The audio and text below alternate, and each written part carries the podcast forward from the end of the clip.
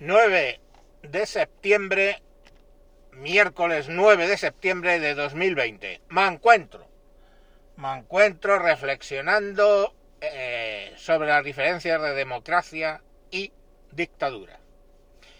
Os cuento, Carmen Calvo, a la sazón vicepresidenta primera del gobierno de Pedrito Sánchez el Felón,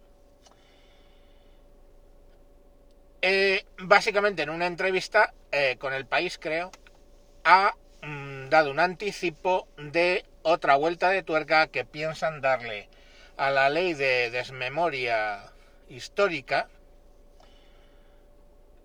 para eh, figurar como delito el hecho de hablar nostálgicamente o con alabanzas de las dictaduras. Muy bien. Habría que recordarle a esta señorita cuál es la puta diferencia en una frase entre democracia y dictadura. Democracia es aquel sistema político en el cual tú puedes hacer alabanzas nostálgicas de la dictadura y dictadura es aquel sistema político en el cual tú no puedes hacer alabanza ninguna, no ya de democracia, sino de cualquier cosa que no sea la propia dictadura. Esto era así hasta la llegada de esta puta panda de los cojones.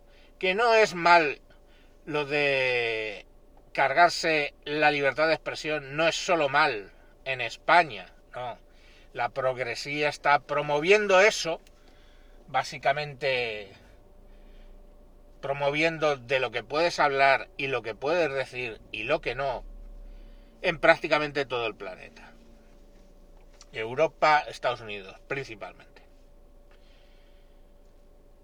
Bueno, mmm, la libertad de expresión, pues sí, la libertad de expresión a mí me parece bien que venga alguien a decirme que Franco era magnífico, que levantó España, que no sé qué, siempre y cuando pueda alguien ir y decir, pues no, mira, es que eh, firmó penas de muerte, aisló a España y nos hizo retrasarnos 40 años, o por lo menos 30, eh, permitía cosas como lo de la colza de la época del régimen, que fue el caso Redondela, permitía escándalos económicos como los que luego hemos visto también en democracia, como fue el de Sofico, en fin, su mujer hacía y deshacía por España, por las joyerías de España, y eso no es leyenda,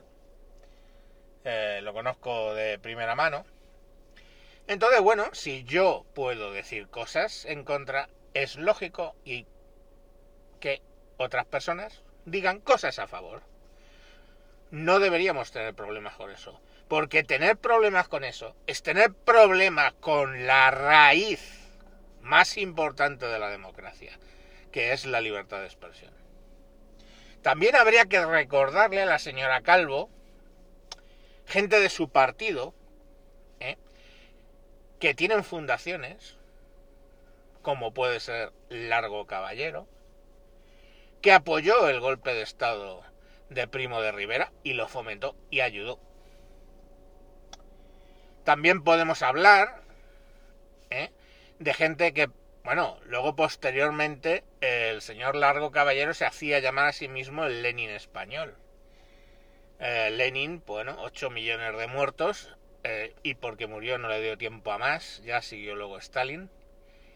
Y este Lenin español decía que básicamente lo único que podía acabar con el capitalismo era la revolución violenta, por supuesto, de los trabajadores, del proletariado. O sea, esa era la clase, o sea, primero apoyar una dictadura y luego proponer otra. Y tenemos el caso de Indalecio Prieto, ¿vale? El genio del PSOE detrás del golpe de Estado de 1934 contra la sacrosanta Segunda República. Entonces, vamos, en el señor Partido Socialista Obrero Español, la señora Calvo tiene referentes para prohibir y para multar si quiere hablar de dictaduras. Ya os digo, la dictadura soviética, la dictadura china, todas eh, marxistas, cosa que el Partido Socialista fue en un momento y luego ya dejó de serlo, pero ahí está, ¿no? O dicen que dejó de serlo, porque desde Zapatero y ahora Pedrito Sánchez el Felón, yo les veo bastante marxistas, para no serlo. En fin, llámenme desinformado, qué sé yo.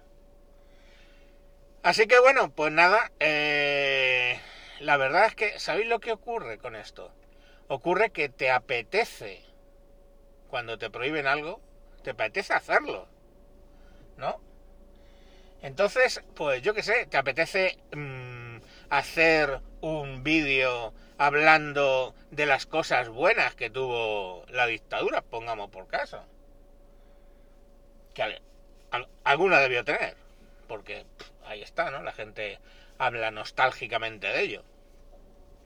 En ocasiones, alguna gente.